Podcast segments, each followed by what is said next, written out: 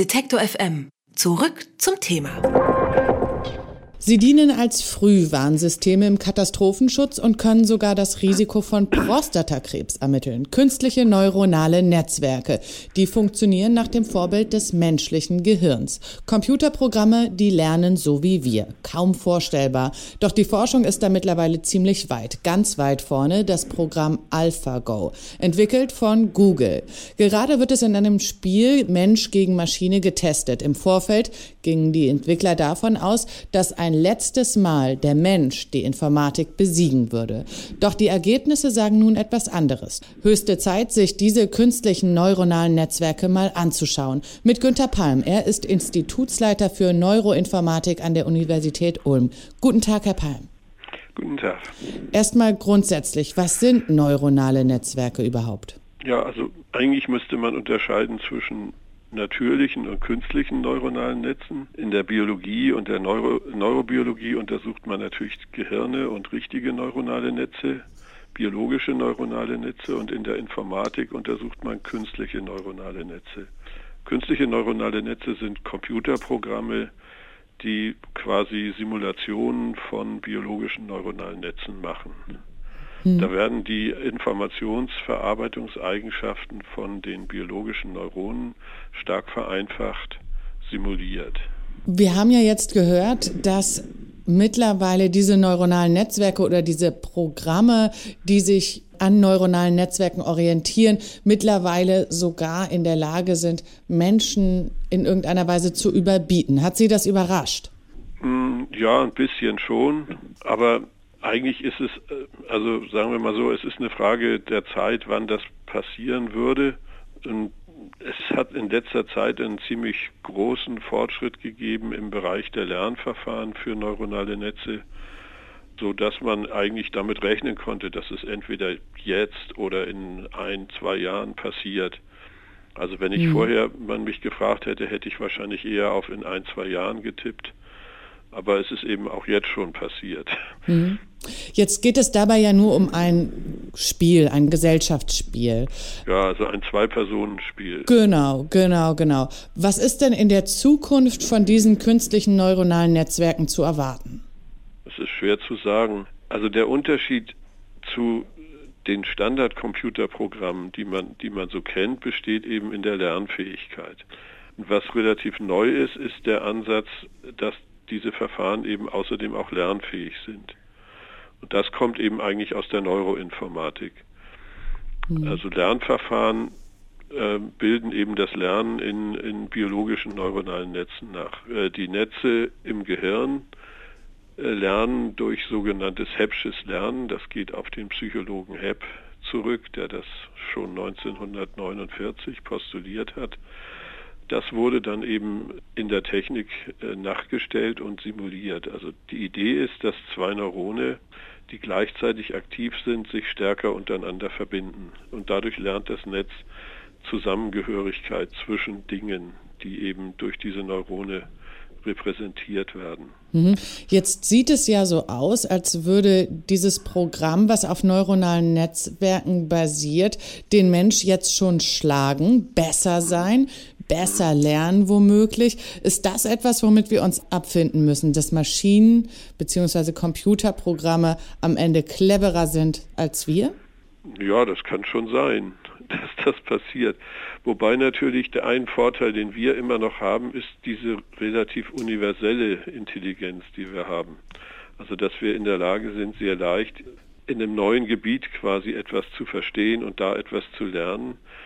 Und da wäre, wird wahrscheinlich noch ein bisschen Zeit vergehen, bis die Computer das auch können. Was im Moment passiert ist, dass man eben ganz spezielle Bereiche, wie zum Beispiel Go-Spielen, dass man das einem Computer durch Lernen beibringen kann. Mhm. Wobei, was, was der dazu braucht, ist hauptsächlich eine Menge Material, Datenmaterial von Spielen, die Menschen gespielt haben. Dies guckt sich das Programm halt an, lernt daraus Regelmäßigkeiten, die da drin vorkommen und das hilft ihm dann eben schneller die günstigen Züge zu finden. Mhm. Lernneuronale Netzwerke, künstliche neuronale Netzwerke, emotionale Intelligenz, also kommen die auch bald rein in dieses Gefühlsleben der Menschen oder haben daran teil? Naja, es gibt Entwicklungen in dem Bereich auch. Wenn wir in die Zukunft gucken, ist es so, dass zum Beispiel jetzt bei uns an der Universität wird sowas gemacht. Also wir haben einen sogenannten Sonderforschungsbereich, der sich mit diesen Themenstellungen beschäftigt, wo es eben darum geht, die eigentlich die Zusammenarbeit zwischen Menschen und technischen Systemen zu verbessern. Also eigentlich muss man das ja als Teamwork sehen. Ne? Also sozusagen der Mensch, dem hilft immer noch ein technisches System, äh, Probleme besser zu lösen. Mhm. Ich glaube, das ist auch der Ansatz, der in der Zukunft erfolgversprechender mhm. ist. Also das jetzt nicht als eine Konkurrenz zu sehen, sondern als, als ein Team. Also es gibt sozusagen ein Mensch-Computer-Team, was eben dann ein Menschen ohne Computer in vielen Sachen überlegen ist und eben auch schneller arbeitet. Aha. Und die Idee ist, diese Maschine müsste über Emotionen Bescheid wissen, um besser mit dem mhm. Menschen zusammenarbeiten zu können. Ganz genau, weil das könnte man sich mhm. eben vorstellen, weil im Moment ist es halt so, dass die Computer, die ergänzen den Menschen, aber eben vor allen Dingen dadurch, dass sie so verschieden sind vom Menschen. Ja? Mhm. Also die sind sehr genau, können, also mit denen kann man hochgenau irgendwelche Berechnungen durchführen, was der Mensch nicht kann. Diese typisch menschlichen Eigenschaften hat der Computer eben eigentlich eher nicht. Und man ärgert sich ja deswegen auch oft über die Computer, dass sie einen eben missverstehen. Also wenn man sich geringfügig unklar ausdrückt, dann kann der Computer das missverstehen. Und um solche Missverständnisse in Zukunft vielleicht zu vermeiden oder die Lage etwas zu verbessern, wäre es eben hilfreich, wenn der Computer in der Interaktion mit dem Menschen nicht im Wortsinn versucht, den zu verstehen, sondern aus dem Kontext heraus zu verstehen, was eigentlich los ist, was der Mensch eigentlich gerade will. Neuronale Netzwerke können auch Frühwarnsysteme sein im Katastrophenschutz oder äh, zur Erkennung von Prostatakrebs, das heißt im Bereich der Medizin. Können Sie ja. vielleicht noch mal sagen, wo wir diese neuronalen Netzwerke einsetzen werden oder wo wir das sehen werden, dass sie eingesetzt werden? Also Medizin ist sicherlich ein gutes Beispiel. Also ich denke immer da, wo man eben Lernverfahren einsetzen kann. Also immer da, wo man aus vielen Daten irgendwie etwas lernen möchte. Diese Lernverfahren, die werden jetzt dank der beschleunigten Hardware, die wir in den Rechnern haben, eben praktisch einsetzbar in, in realistischen Zeiträumen. Also man muss nicht mehr jahrelang irgendwas trainieren, sondern man kann das in ein paar Tagen machen oder sogar noch schneller. Mhm. Ja. Und dadurch ist es jetzt eben nutzbar geworden. Und man kann jetzt alles, wo man eben Sachen lernen muss, also wo man quasi mehr so intuitive Zusammenhänge braucht und nicht regelbasierte Zusammenhänge, wie man es auf den alten Computern hatte, da kann man eben neuronale Netze jetzt einsetzen. Also dann ist das jetzt auch alles gar nicht so neu, das Wissen, was dort angewendet wird, sondern es wurde jetzt anwendbar gemacht. Das ist der eigentliche Clou. Das ist der Clou, ja. Also einmal ist es durch die Beschleunigung der Rechenleistung einiges möglich, was noch vor 20 Jahren praktisch nicht denkbar war. Und das andere ist, dass man eben diese zwei, äh, diese zwei Sachen zusammengebracht hat aus der alten künstlichen Intelligenz und das Lernen.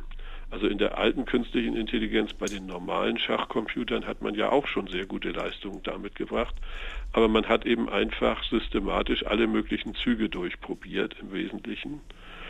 Und wenn man jetzt einen Schachspieler nimmt, also Schach kenne ich ein bisschen besser als Go, aber bei Go ist es sicher so ähnlich, wenn man einen Schachspieler fragt, von den, ich weiß nicht, 30, 40 Zügen, die in einer Stellung möglich sind, guckt der normale Schachspieler sich nur drei an. Das heißt, er hat eine Intuition darüber, dass diese Züge sind die interessanten, alle anderen Züge brauche ich mir gar nicht angucken. Da kann man natürlich Fehler machen, aber das ist natürlich unheimlich nützlich, wenn man sozusagen eine Intuition hat. In dieser Stellung müsste ich mir eigentlich diesen Zug angucken mhm. und alle anderen sind nicht so wichtig. Mhm. Und dadurch, dass man sich immer nur wenige anguckt, kann dann auch der Mensch ein paar Züge im Voraus denken. Mhm. Und der Computer konnte früher einfach durch äh, äh, Gewalt, also durch Rechenpower, einfach alle möglichen Kombinationen irgendwie mehrere Züge lang im Voraus einfach durchprobieren und da, sich da das Beste raussuchen. Und das ist eben bei Go zum Beispiel nicht mehr möglich, weil man mehr Züge voraussehen muss und weil es mehr Möglichkeiten gibt. Und deswegen ist man bei Go stärker noch angewiesen auf dieses Intuitive, dass man irgendwie weiß, in dieser Stellung kommt eigentlich nur dieser, dieser oder dieser Zug in Frage. Ja? Und das, dieses Wissen kann man eben lernen. Und das lernt man, indem man sich viele Go-Positionen anguckt was künstliche neuronale Netzwerke sind und wie sie sich weiterentwickeln werden. Darüber habe ich mit Günther Palm gesprochen. Er ist der Institutsleiter für Neuroinformatik an der Universität Ulm. Vielen Dank, Herr Palm. Danke auch. Alle Beiträge, Reportagen und Interviews können Sie jederzeit nachhören im Netz auf detektor.fm.